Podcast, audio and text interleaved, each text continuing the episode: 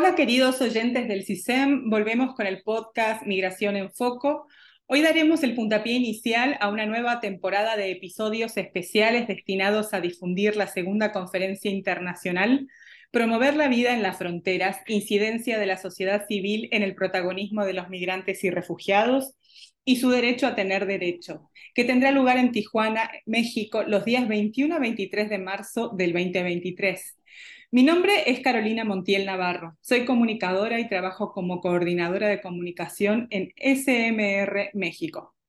Hoy guiaré la conversación en este primer episodio. Pero antes de iniciar la conversación, permítanme por favor presentarles la conferencia y a nuestros colaboradores. La segunda conferencia internacional, Promover la Vida en las Fronteras, organizada por el CISEM en colaboración con la Universidad Iberoamericana de Tijuana, Instituto Madre Asunta, Fundación Escalabriniana de Roma, Escalabrinianas Misión con Migrantes y Refugiados de Ciudad de México y el Servicio Jesuita a Refugiados México, también cuenta con el apoyo de las instituciones Wellkirch, Miserion y Adveniat.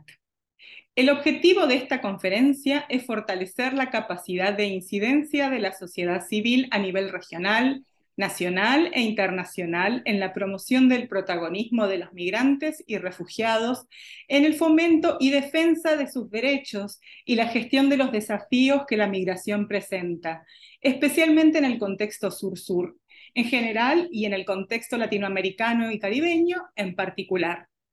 La propuesta es promover estudios, reflexiones y articulaciones interinstitucionales entre académicos y agentes que trabajan con personas y pueblos en situación de movilidad, con el fin de profundizar el conocimiento con aportes de los propios interesados y acciones prácticas, y optimizar los esfuerzos de incidencia, advocacy y defensa de los derechos a través del enriquecimiento recíproco entre la acción práctica y la producción de conocimiento y análisis de los respectivos fenómenos. En este sentido, esta temporada de episodios especiales del podcast Migración en Foco fue diseñada para promover un encuentro entre estos conocimientos y perspectivas. Nuestro objetivo es promover relatos, reflexiones y debates sobre la actuación de la sociedad civil en la promoción del protagonismo de los migrantes y refugiados. La idea es buscar tres perspectivas diferentes sobre el tema, una perspectiva de las instituciones de la sociedad civil, una perspectiva académica y una perspectiva de los migrantes. Hoy empezamos con la perspectiva de la sociedad civil y tenemos a un invitado muy especial que también participa en la organización del evento, el padre Conrado Cepeda.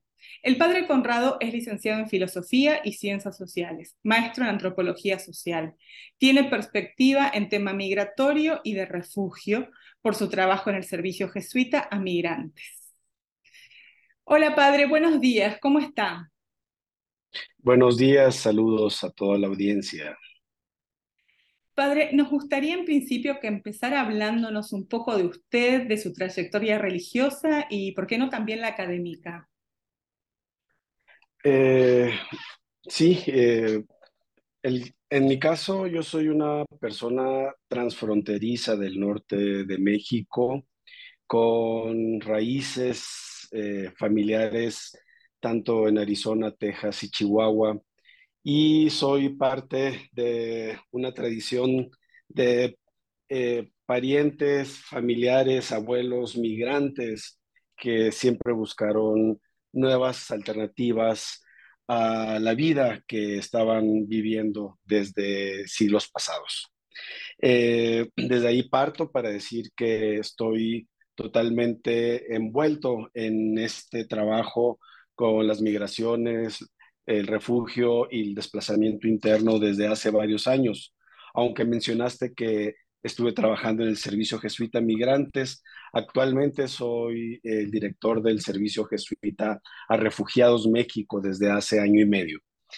Y, y en, la, en, lo académico, pues he participado y trabajado, eh, bueno, aparte también estudié otra licenciatura en, en teología, un bachelor en filosofía, un bachelor en teología, y, y, colaboré en varios proyectos en la Universidad Iberoamericana para la instauración del programa de interculturalidad y asuntos indígenas y en el área de incidencia eh, de los programas de medio universitario en años anteriores. Y desde el 2016 metido ya de lleno en este mundo de las migraciones.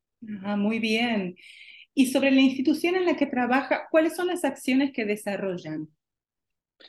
El Servicio Jesuita Refugiados, que tenemos más de 42 años de haberse fundado, tiene un mandato cada vez más flexible, aunque se fundó para la atención de los refugiados, sobre todo en África, que el padre Pedro Arrupe veía situaciones tan difíciles y de mucha muerte, eh, y poder atender esos flujos en los grandes campamentos en diversas partes de África, eh, se ha ido flexibilizando porque la realidad mis flujos mixtos.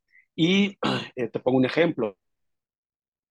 Ahí están migrantes, refugiados y desplazados internos y que esos perfiles van cambiando de un día a otro dependiendo en la parte eh, de su historia que estén estas personas. Entonces, el Servicio Jesuita de Refugiados tenemos un área profundamente de ayuda humanitaria, pero que sea de entrada para restitución de derechos.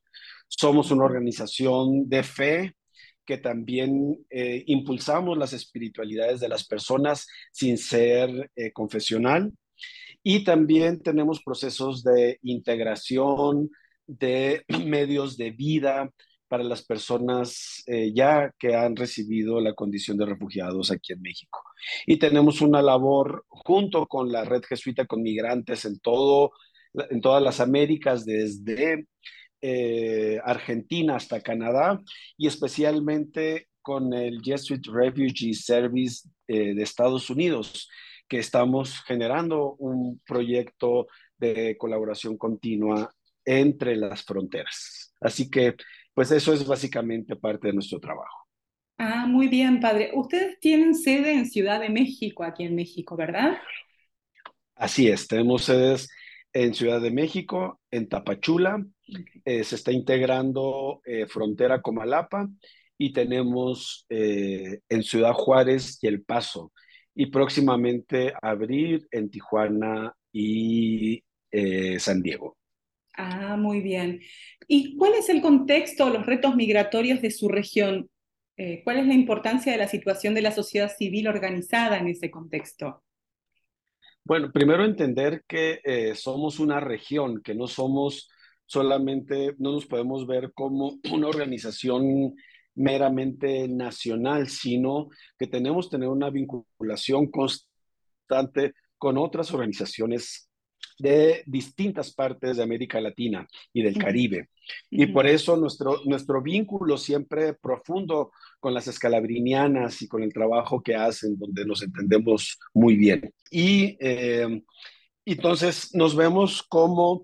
Eh, y, una realidad también migratoria que va cambiando en ocasiones mes con mes, cada dos meses, y que necesitamos readecuarnos y reflexionar colectivamente para poder una respuesta adecuada a estas realidades. Cada quien aporta su granito de arena para eh, hacer un análisis de la realidad profundo. Segundo, tener temas de incidencia tanto con las personas como con los distintos actores que están en el, en el espectro de los flujos migratorios y estos vínculos que te digo eh, que vienen desde Sudamérica, Centroamérica y que van hacia Norteamérica, cada vez con mayor trabajo en conjunto.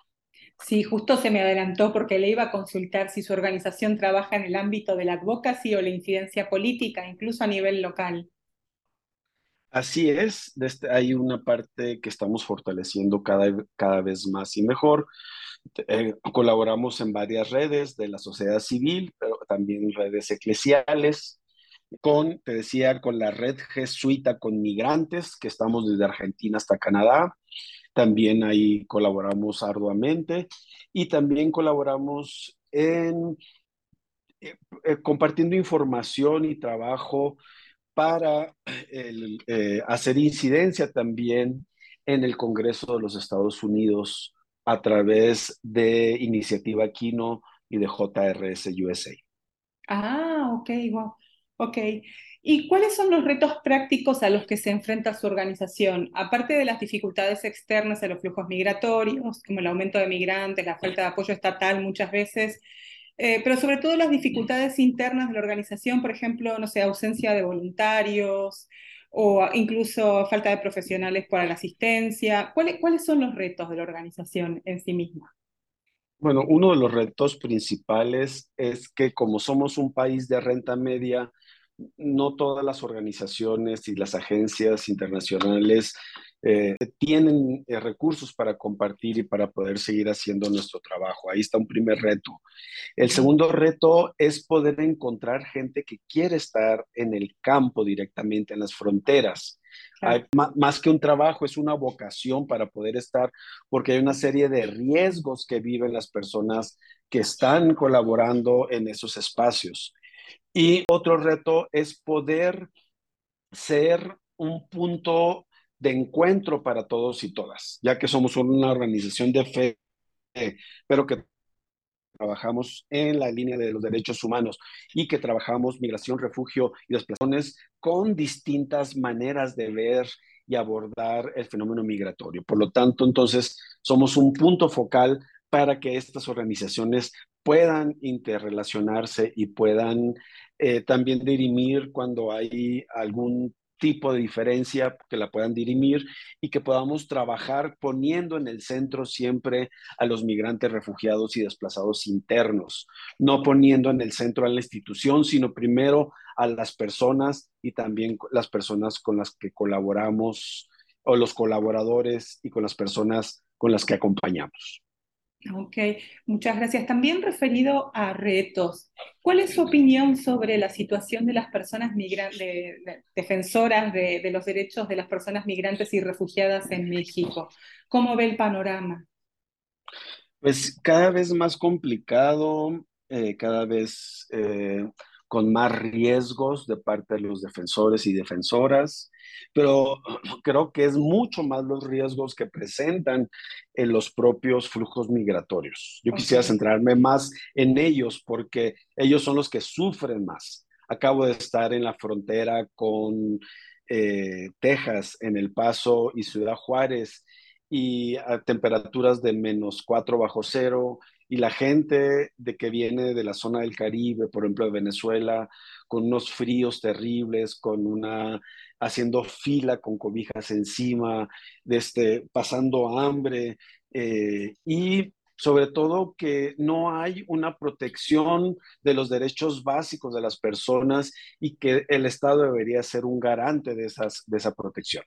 Entonces, eh, creo que hay un reto enorme de seguir sensibilizando, de seguir pasando a tener una visión más de una migración de seguridad humana, no de seguridad nacional, que generalmente es cuando intervienen las policías, los ejércitos y la Guardia Nacional, sino que seamos un espacio donde la gente pueda desarrollarse y pueda sentirse protegida porque vienen de muchos peligros. Y, luego que vengan a toparse con más peligros aquí, donde más o menos el 60% de las personas entrevistadas en Ciudad Juárez o fueron secuestradas o fueron abusadas sexualmente o fueron extorsionadas. O sea, eso es terrible, terrible. Entonces, los grandes retos es cómo impactar y transformar la vida de estas personas. Muy bien, padre Conrado. Y ya la última pregunta que tengo para ustedes, ¿cuál es la importancia de un evento como la segunda conferencia internacional del CISEM, en la que estarán presentes miembros del mundo académico, organizaciones de la sociedad civil y migrantes? Eh, ¿Cuáles son sus expectativas, además? Bueno, eh, me tocó estar en, en 2018 en Sudáfrica, en la, en la primera conferencia, y pues creo que hay una intuición muy importante cómo construir eh, reflexiones y discursos, pero que se generen desde abajo hacia eh, los tomadores de decisiones y a los investigadores. Por eso el darle mayor poder y fuerza a las propias organizaciones de migrantes y refugiados es de suma importancia y que de este se recalca en la estructura de esta conferencia. Entonces, eh, creo que es una perspectiva distinta, es una perspectiva que nos habla de poner los pies sobre la tierra primero y desde ahí reflexionar hacia otros mundos, porque generalmente o en algunas ocasiones la reflexión viene solamente desde afuera o desde arriba o desde el escritorio. Y claro que eh, es buena, pero no suficiente para reflejar las realidades eh, que están viviendo los propios migrantes y refugiados y desplazados internos. Entonces, esta visión de mirar desde abajo hacia arriba y con voces propias, donde las personas que estamos inmiscuidos en estos temas, tanto académicos como organizaciones civiles y organizaciones de gobierno o, organizaciones internacionales, podamos tener esa visión y que transforme nuestras propias acciones en acciones de mayor incidencia y de mayor eh, pertinencia social para las personas que acompañamos. Muy bien, muchas gracias, Padre Conrado. Agradecemos su participación en este podcast. Y agradecimientos para todas las personas que están participando de la organización y la promoción de la segunda conferencia internacional del CISEM. Los invitamos a los oyentes a participar de la conferencia y a seguir nuestras publicaciones en nuestras redes sociales. Eh, Carlos, a todos, muchas gracias. Gracias, buen día para todos y todas.